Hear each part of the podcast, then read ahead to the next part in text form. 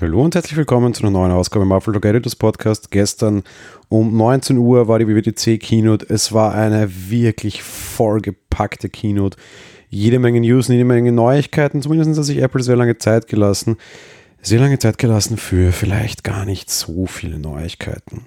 Eins ist aber durchaus praktisch. Wir haben ja letzte Woche eine Umfrage bei euch gemacht, über die habe ich auch gestern im Podcast gesprochen welche Features bzw. welche Betriebssysteme interessieren euch am meisten, worauf sollte Apple den Fokus legen. Und der große Vorteil ist, in dieser Reihenfolge möchte ich auch vorgehen und euch so quasi die Dinge präsentieren und für euch zusammenfassen, die euch am meisten interessieren. Ganz vorne, weit abgeschlagen, tatsächlich auf Platz 1 war macOS. Dementsprechend möchte ich in den quasi nach WWDC Podcast starten heute mit der Folge zum Thema macOS. macOS hat einen neuen Namen. Bei allen anderen Systemen hat Apple simpel nach oben gezählt. Hier gibt es aber immer schon lange einen Marketingnamen auf äh, das diesjährige Betriebssystem Big Sur fällt jetzt oder kommt jetzt tatsächlich nach macOS Monterey. Auch das haben sie wieder sehr interessant und lustig angekündigt mit dem Crack Marketing Team. Was kann macOS Monterey? Dort legt Apple vor allem Wert auf mehr, ja, sagen wir mal, Kompatibilität, mehr Interoperabilität wäre wahrscheinlich der bessere Begriff. Alle Systeme sollen ein bisschen mehr zusammenwachsen. Der Hauptgesichtspunkt und das meiner Meinung nach auch einfach tatsächlich coolste Feature hier ist Universal Control. Universal Control ist nicht ganz so neu. Also von der Idee her zumindest nicht. Wir kennen das zum Beispiel von Logitech-Geräten. Das ist der Grund, warum ich vor allem Logitech-Geräte verwende. Die können ja mit einem Gerät oder mit, mit, mit einer Tastatur und Maus können mehrere Geräte bedient werden. Und das geht tatsächlich seamless. Auf der einen Seite kann man zwar mit diesen Schaltern umschalten, das ist nicht ganz so sexy, ist aber zum Beispiel notwendig auf dem iPad. Auf der anderen Seite, wenn man irgendwie zwei Notebooks zum Beispiel nebeneinander bedient oder auf zwei Bildschirmen zwei unterschiedliche Geräte hat, kann quasi so ein, so ein Eck eingerichtet werden. Flow heißt das bei, bei Logitech und die, die Geräte springen selbst um. Ganz seamless ist es zugegeben nicht.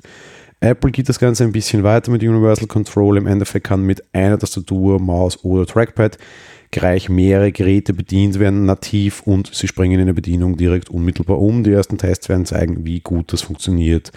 Es geht sogar so weit, dass ich mit dem MacBook Keyboard oder mit dem MacBook Trackpad ein daneben stehendes iPad bedienen kann. Natürlich geht es aber auch für die Eingabegeräte, die mit einem entsprechenden stationären oder vielleicht auch nicht stationären Mac verbunden sind. In der Kino selbst haben wir gesehen, dass Apple damit drei Geräte gleichzeitig bedient, also von einem MacBook Tastatur und MacBook Trackpad, einen neuen iMac, das aktuelle MacBook und eben auch daneben ein iPad Pro. Ziemlich coole Funktion. Auch der Austausch von Dateien wird unterstützt. Bedeutet quasi per Drag and Drop kann ich auch Dateien hin und her verschieben. Alles Funktionen, die es so in Einzelteilen durchaus schon gab, aber nicht in dieser Implementierung. Wir dürfen gespannt sein, wie es dann in Realität funktioniert. Ein Feature, über das ich mich sehr freue.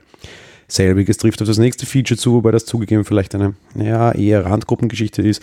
Auf der einen Seite für alle die, die irgendwie einen iMac vielleicht als zentralen Fernseher oder Monitor vielleicht auch tatsächlich verwenden. Das erinnert mich an Studentenzeiten von mir. Auf der anderen Seite aber durchaus auch für Developer. Seit einigen Jahren wünsche ich mir diese Funktion. Nun ist sie da. AirPlay to Mac. Ich kann jetzt auch einfach meinen Mac-Bildschirm quasi nutzen, um davon Inhalte von meinem iPhone oder iPad zu spielen. Gerade für mich ist App Developer ein wahnsinnig praktisches Feature, das ich bisher nur mit Drittsoftware oder irgendwie mit Kabel und QuickTime und sonst was erschlagen konnte. Jetzt geht es einfach direkt so, wie das meiner Meinung nach immer schon hätte sein sollen. Das geht natürlich nicht nur für Video, das Ganze geht auch für Audio. Das bedeutet, ich kann so auch die Boxen in meinem Mac nutzen. Ebenfalls nachgezogen auf dem Mac Shortcuts. Wir können mal davon ausgehen, dass der Automator, der eh schon ja, nicht wirklich viel Liebe mehr in den letzten Jahren erfahren hat, langsam aber doch dann auch aussterben wird. Wir bekommen die Shortcuts, die wir von iOS und iPadOS kennen. Safari war dann das letzte in der Reihe, das hat ein ganz großes Update bekommen. Vor allem das Design wurde deutlich geändert. Auf der einen Seite schrumpft quasi, ja, sagen wir mal, alles, was rund um eine Webpage ist und ein bisschen mehr Immersion gibt es auch dadurch, dass die Adressleiter bzw. die ganze Bar am oberen Ende mit dem Hintergrund der jeweils aktiven Seite eingefärbt wird. So ein bisschen ein Immersionsfeature durchaus sicherlich ganz nett und das Design sieht sehr frisch und sehr gut aus.